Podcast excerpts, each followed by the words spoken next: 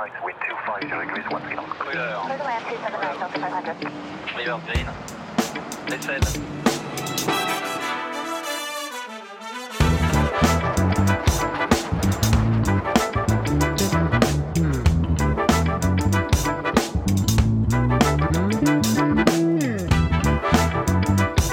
Salut et bienvenue à bord de l'expérience Shiban. Aujourd'hui, il s'agit d'un épisode un peu spécial. Avant de reprendre notre format habituel, nous voulions prendre le temps pour plusieurs choses. Nous allons commencer par une rapide présentation de chaque membre de l'équipe derrière le podcast et parler de la façon dont on travaille en, équipe, en, en équipage. Ensuite, nous te dévoilerons certaines de nos idées et projets futurs pour le podcast. Et enfin, nous terminerons par un best-of d'anecdotes de nos 9 premiers épisodes. Si seul le best-of d'anecdotes t'intéresse, je te propose d'utiliser la fonction chapitrage et d'avancer au bon moment.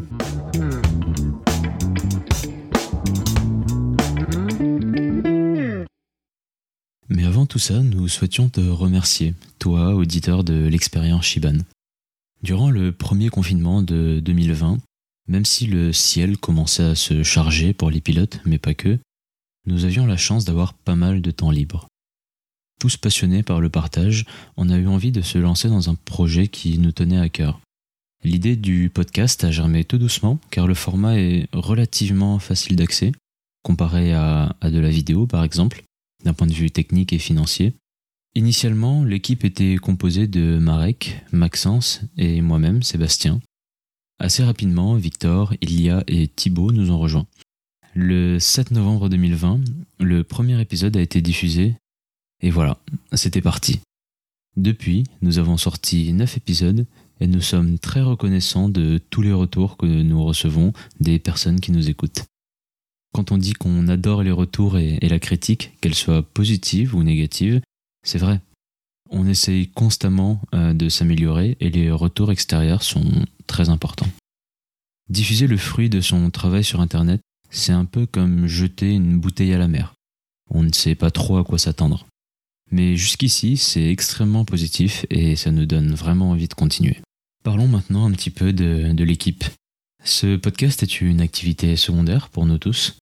On a tous des métiers ou des études en cours en, en parallèle. On fait donc ça sur notre temps libre et, et on adore ça. Alors, on va faire un tour de table, si tu me permets l'expression, en commençant par Maxence. Salut Max, ça roule? Ça va super et toi? Ouais, ça va. Euh, Est-ce que tu peux nous parler un petit peu de toi, s'il te plaît, et expliquer à l'auditeur ce que tu fais dans, dans le podcast? Alors pour faire simple, euh, je dirais que je suis l'un des deux Bretons de l'équipe, pour commencer. euh, donc voilà, j'ai vécu en Bretagne pendant 10 ans, puis j'ai déménagé à l'île de la Réunion, où j'ai vécu de nouveau euh, 10 ans, et c'est vraiment là-bas que ma passion de l'aéronautique s'est imposée, en fait, comme le milieu vers lequel j'allais m'orienter.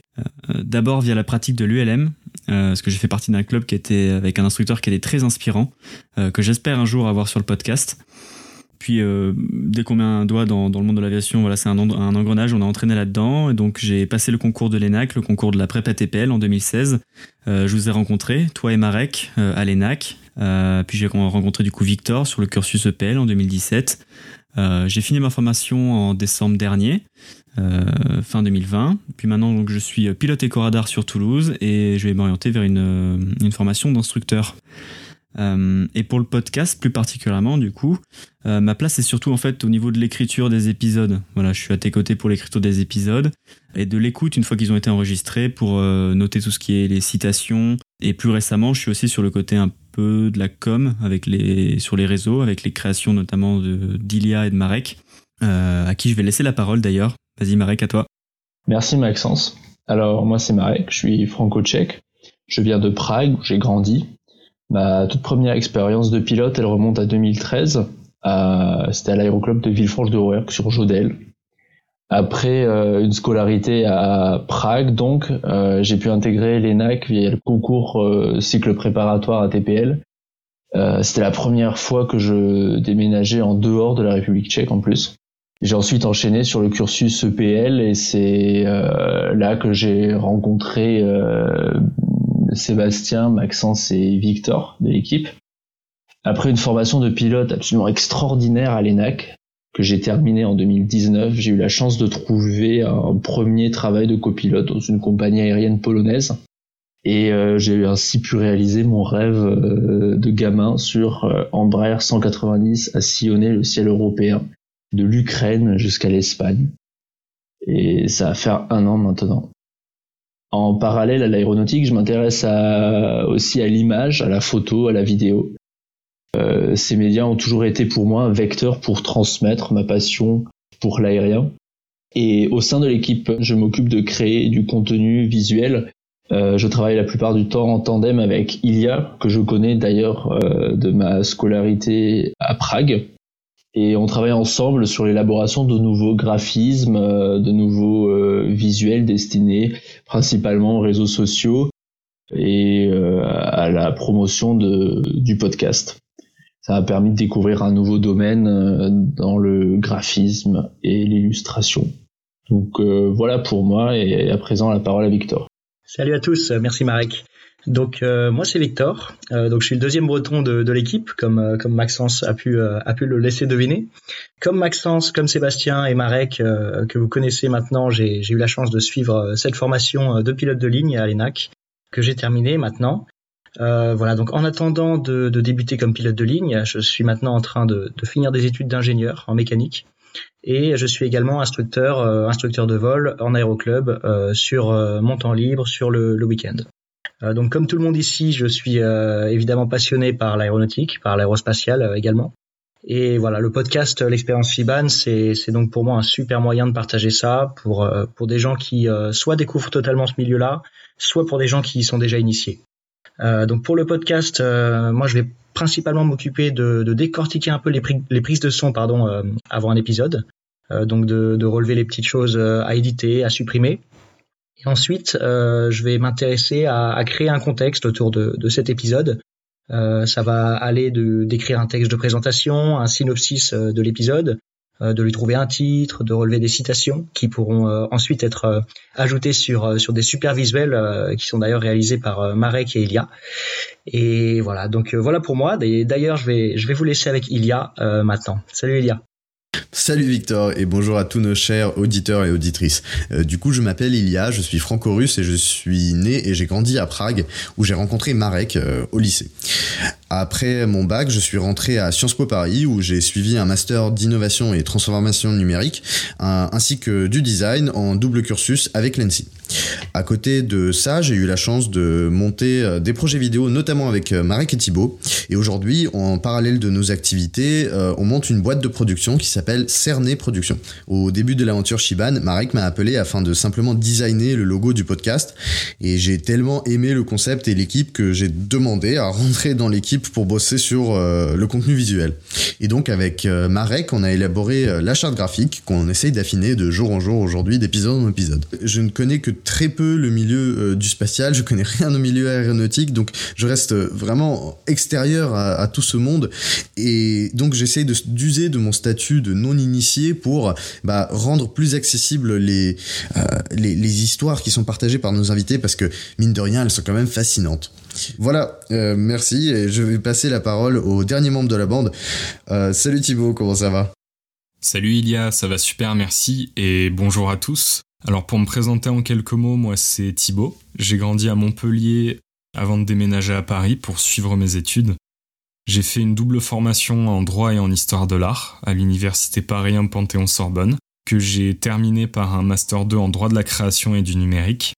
À côté de mes études, j'ai toujours été passionné par euh, la musique. Euh, j'ai donc développé euh, un projet de DJ de composition de musique électronique sous le nom de Native of Paris, à côté de ça, j'aime beaucoup créer de la musique pour d'autres et collaborer sur des projets qui associent la musique à l'image. J'ai eu la chance de faire la rencontre de Marek et Ilia, avec qui je travaille aujourd'hui sur plusieurs projets pour lesquels je compose la musique. Grâce à Marek, j'ai fait la connaissance de l'équipe de l'expérience Shiban. on a tout de suite accroché et ils m'ont proposé de travailler sur l'habillage sonore du podcast. J'ai donc euh, composé le jingle qu'on peut entendre notamment à chaque début d'épisode, euh, en étroite collaboration avec le reste de l'équipe pour proposer euh, un habillage qui soit autant musical que visuel, pour mettre en valeur les propos euh, des différents intervenants. Et je suis euh, ravi de travailler sur ce projet parce que je trouve que hum, le podcast, c'est justement le format idéal pour faire connaître et vulgariser le monde de l'aéronautique que je connais finalement très peu. Euh, donc c'est aussi une superbe opportunité pour moi euh, de découvrir les femmes et les hommes qui font vivre ce milieu et de pouvoir mettre en avant leurs expériences et leurs anecdotes au travers de ce podcast. Donc au plaisir de se retrouver sur les prochains épisodes. Et Seb, je te laisse le mot de la fin pour présenter ton parcours. Et merci Thibaut. je vais donc clôturer ce, ce tour de table par une petite présentation de moi-même. Je m'appelle Sébastien, bon vous le savez peut-être déjà. Je suis né et j'ai grandi au, Sénégal. C'est d'ailleurs là-bas que je suis tombé dans la marmite de l'aéronautique quand j'étais petit. J'ai appris à voler à l'aéroclub de Dakar, avec mon père notamment. C'était une super expérience et quand même relativement différente euh, du vol euh, en France. Je suis arrivé à, à Toulouse après mon bac pour faire un DUT en génie mécanique et j'ai ensuite eu l'immense chance d'intégrer l'ENAC dans la promotion de Maxence dans un premier temps en cycle préparatoire à TPL et ensuite de Victor en EPL, donc en élève pilote de ligne. En parallèle de tout ça, j'ai eu la chance de participer au tour aérien des jeunes pilotes, qu'on appelait le Hop Tour des jeunes pilotes, euh, au moment où je l'ai fait, en, 2016. J'ai également participé à l'échange des cadets de l'air, comme Maxence, et j'ai eu la chance d'aller au Canada. Voilà, c'était des, super expériences et je recommande à toutes les personnes qui, qui auraient envie de faire ça, mais de, candidater, de tenter leur chance parce que c'est génial. Et une formation de pilote professionnel plus tard et des super souvenirs plein la tête, j'ai décidé de poursuivre mes études dans un master en transport aérien, toujours à l'ENAC. En parallèle de ça, je fais également de l'instruction en aéroclub. Tout ça, bien sûr, en attendant que les cieux s'éclaircissent et de pouvoir m'asseoir dans le fauteuil d'un avion de ligne comme le disait si joliment Philippe dans l'épisode 9. Et pour le podcast, je m'occupe principalement de conduire les interviews. C'est pour ça peut-être que ma voix est familière. Au-delà, j'aide aussi à rentrer en contact avec de nouveaux invités et enfin, je m'occupe de l'édition des épisodes. Voilà, c'était l'équipe au complet. Mais je tenais également à remercier les gens qui nous filent un coup de main ponctuellement. Je pense notamment à Léa et Benoît, mon père, qui ne manque pas de nous aider à l'occasion. Parlons maintenant de nos projets futurs pour le podcast.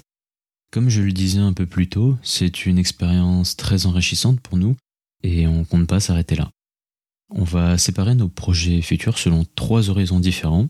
Le court terme, on va dire les dix prochains épisodes à peu près.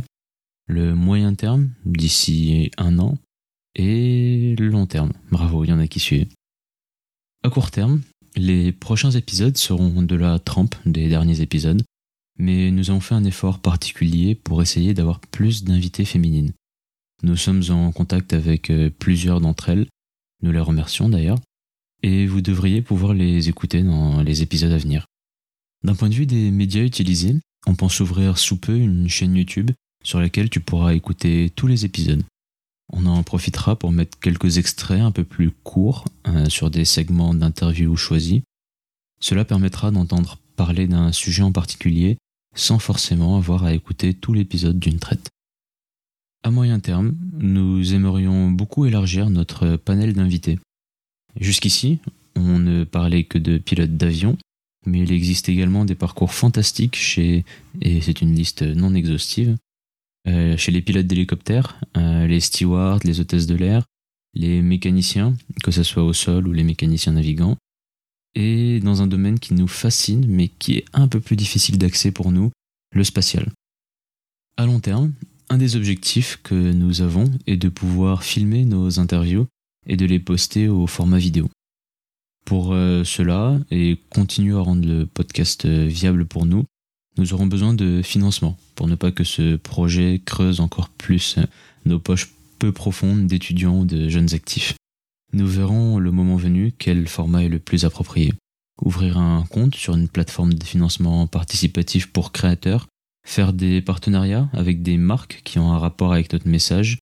Euh, voilà, il y a plein d'options possibles et nous y réfléchirons le moment venu. Et à long terme, nous aimerions également diversifier les formats de nos épisodes Pourquoi pas faire une série d'épisodes avec un thème en particulier Comme toujours, ton avis nous intéresse. Et si tu penses pouvoir nous aider à, à réaliser un ou plusieurs de ces objectifs, contacte-nous s'il te plaît. Par mail à contact.xpshiban.com ou sur les réseaux sociaux. On est un peu partout sur Instagram, Twitter, Facebook et LinkedIn au nom d'utilisateur XP Shiban ou en tapant l'expérience Shiban. Allez, trêve de bavardage, passons au best-of d'anecdotes. On t'a sélectionné une anecdote de chaque épisode jusqu'ici. C'est pas forcément le meilleur moment de l'épisode parce qu'il y en a plein, on était totalement incapable de choisir. Ce sont simplement des instants assez faciles à sortir de leur contexte et qui te donneront envie, je l'espère, d'aller écouter ou réécouter les anciens épisodes. Et c'est parti, on commence avec notre invité numéro 1, Patrice, qui nous raconte son premier solo sur Mirage F1. Je suis passé sur Mirage F1 à l'époque, il n'y a pas de biplace non plus, donc euh, c'était mon premier vol sur Mirage F1. Donc à l'époque, eh ben, on était suivi, euh, pareil, comme pour Mister 4, par par un leader qui était en position d'équipier pour nous conseiller justement. Euh, et comme c'était un avion euh, bah, qui était avec post-combustion qui accélérait très vite, euh, je te dirais que le premier vol, j'étais marqué parce que j'ai rien compris. Quoi. Tout ce que j'ai fait, c'était c'était parce que mon leader qui était derrière moi me disait fais ci, fais ça, rentre le train, coupe la PC, fait réduis les gaz, autrement on va passer supersonique. Voilà, bon, c'était c'était le, le fait que ça, je serais peu dépassé. Et on va poursuivre avec euh, un extrait de l'épisode 2 qui était avec un futur pilote de chasse de l'aéronautique navale française, de l'aéronaval. Et dans cet extrait, il va nous parler de ces moments de, bonheur qu'on peut avoir en vol, après euh, d'autres moments un peu plus difficiles, d'attente éventuellement au sol. Ce sentiment de, consécration euh, qu'il y a, comme quand il le dit si joliment, on commence à tourner, à enrouler les nuages avec, euh, avec son avion euh, à l'époque, en tout cas d'entraînement à la chasse. On compare deux avions et puis et puis euh, c'est assez dynamique. Faut on, on, on est là en mode ok bah il faut il faut que je reste derrière cet avion et on manœuvre, on manœuvre, on manœuvre, on tire des jets, on passe, euh, on joue avec les nuages et tout ça et on se dit c'est vraiment c'est vraiment sympa. euh. J'ai signé pour ça. Ouais, voilà, c'est ça. Ouais, c'est pour ça que je suis là en fait. C'est voilà tous ces moments où j'ai attendu euh, et tout et tout. Bah là, c'est là j'en profite. euh, je suis à fond.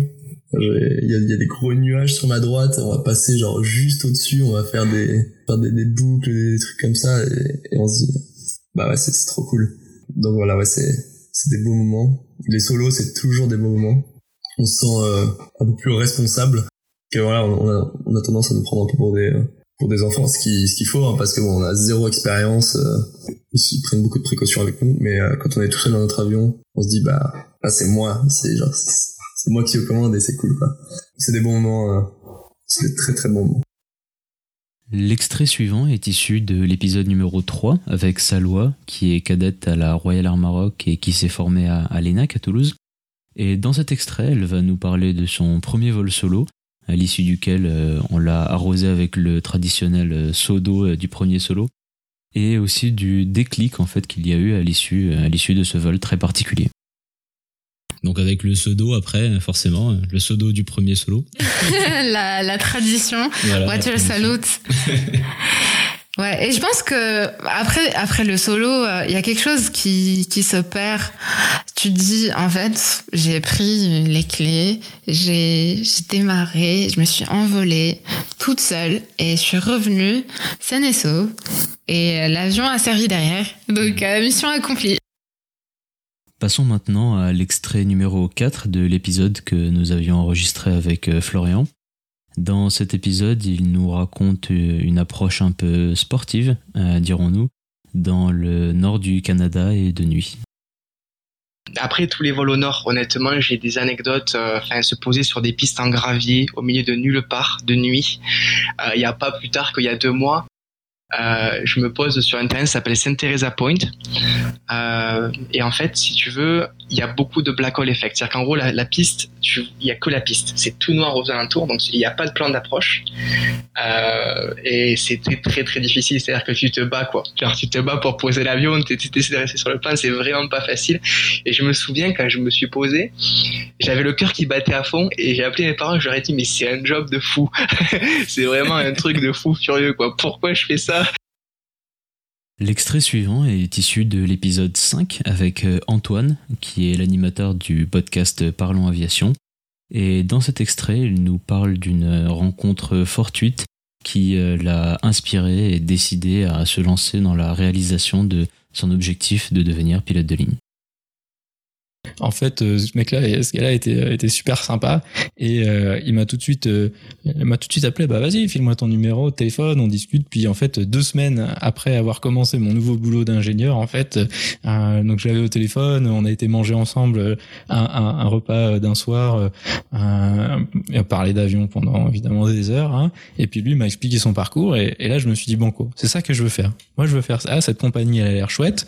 Euh, cette école-là, elle était à 10 minutes en voiture de, de mon emploi. C'était du modulaire, donc je pouvais continuer à avoir mon boulot. Et cette école euh, fournissait des, des partenariats avec euh, la compagnie locale euh, qui était donc juste à côté. Donc là, j'ai vu le parcours de cette personne qui avait un profil en plus assez similaire au mien, donc qui était ingénieur. Lui était ingénieur dans l'informatique financière, donc c'était pas si différent que de ce que je faisais. Puis il m'a dit, voilà, moi j'ai fait ça. Et moi j'ai dit, bah moi je veux faire pareil. Dans le prochain extrait, tu vas entendre Simon Ayotte, que nous avons eu la chance d'avoir comme invité dans l'épisode 6, euh, te raconter la conversation euh, à la radio qu'il a eue avec le, le contrôleur quand dans son DC3, eh bien, il y avait un bœuf qui était rentré dans son cockpit. Et oui, rien que ça. et je lui demande est-ce qu'on peut avoir une priorité à l'atterrissage? Et là, il me dit euh, vous avez un problème technique? Alors on répond non. Il y a quelqu'un qui est malade à bord On répond non. Et j'allais dire la troisième chose. Blaise, le copilote, prend son micro et il gueule il y a un bœuf dans le cockpit. Le contrôleur aurait du mal à deviner. Voilà, quand il a dit ça, le, co- le contrôleur a dit Oh là là, vous pouvez répéter s'il vous plaît? Et à ce moment-là, Blaise a répondu Il y a un bœuf dans le cockpit. Et la tour a dit Silence, hein, il y a un bœuf dans votre avion Et Blaise lui a répondu Non, il y en a six, mais un seul dans le cockpit. Oh, tu vois. Louis, dans l'extrait suivant, issu de l'épisode 7, nous raconte une remise des gaz qu'il a eu à effectuer en Boeing 757. La remise des gaz étant un événement relativement rare, enfin surtout pour certains. Euh, un retour de Francfort. euh, on arrive donc pour, pour pour atterrir, donc en fin d'approche. On nous demande de remettre les gaz, euh, puisque apparemment donc il y aurait eu un, un avion devant nous qui aurait perdu un spoiler, donc un, un aérofrein sur la piste. Donc bon voilà, euh, remise de gaz c'est une procédure classique, mais on n'en fait pas forcément tous les jours. C'est même assez rare, on va dire. hein. Donc euh, on fait notre remise de gaz, on, on se pose, euh, et puis euh, ensuite une fois que les moteurs étaient éteints, euh, je dis aux, aux- aux collègues, tiens c'est marrant, ça fait trois mois que, que, que je vole euh, cet avion-là. Donc euh, j'étais vraiment là que depuis trois mois. Donc j'avais fait mon premier vol en avril et je crois, oui c'était ça, on était au mois de juillet. Donc ça fait euh, ça fait trois mois que je suis là et je suis déjà à trois remises de gaz. Et lui il me dit, ah oui, euh, bah moi ça fait 30 ans et j'en ai fait que deux. Et on se rapproche de la fin de ce best-of des meilleures anecdotes avec l'épisode 8 enregistré avec le capitaine Grégory. Dans cet extrait, il nous raconte un vol au-dessus du désert, un vol de combat à deux contre un contre deux F-22 et lui dans son rafale. était à Abu Dhabi, donc à l'escadron de chasse 1-7 Provence qui est situé sur la base d'Abu Dhabi. Et on avait une mission de combat contre F-22. Voilà, donc en fait, euh, on est parti euh, pour euh, faire une mission de 2 contre 1, donc c'est 2 F-22 contre nous. Euh, un F-22 au sol, c'est déjà beau. Hein. Bah alors en l'air, on a l'impression d'être dans Star Wars, quoi. C'est quand même, c'est énorme. Euh, la taille de sa dérive, c'est, plus gros que notre aile. Euh, et quand ils nous ont ramené euh, sur le sur le terrain, euh, sur la base aérienne d'Al Dafra, donc le terrain militaire d'Abu Dhabi. Donc quand je suis rentré en patrouille avec deux avec deux F22, on est rentrés tous les deux. Et voilà, alors ça c'est quand même une image que je garderai parce que c'est quand même euh, il y a 15 ans, si on m'avait dit euh, ah, tu iras faire du combat au-dessus du désert contre deux F22, je pense que je l'aurais pas cru. Voilà, il est maintenant l'heure de la dernière anecdote avec Philippe, invité de notre épisode numéro 9. Et il nous raconte comment, juste avant d'entamer la descente sur euh, Dakar, son pare-brise s'est effeuillé alors qu'il était en croisière aux alentours de 10 km d'altitude. Une arrivée sur Dakar et euh, on était quasiment euh, près du, du top of descente. Et là, j'étais en train de faire mon briefing et je dis au, au copilote, tiens, c'est bizarre, euh, j'ai, euh, on dirait que mon, mon pare-brise, il a une petite, un petit impact. Et euh, donc, je me rapproche du pare-brise comme ça et au moment où je mets le, je tends la main pour euh, pour montrer l'impact à, à mon copilote, je veux dire, j'ai le, le pare-brise qui commence à tout s'effeuiller. Hmm. Ah oui. Et là, je crois que même dans les dessins animés, ils vont pas aussi vite. Je, crois qu'en l'espace d'une demi-seconde, j'ai disparu sous le tableau de bord. j'ai disparu sous le tableau de bord. J'ai juste eu une main qui a baissé la vitesse et l'autre main qui a attrapé le masque à oxygène. Voilà. Et mon copie a repris les commandes et on a attaqué la, la descente sur Dakar.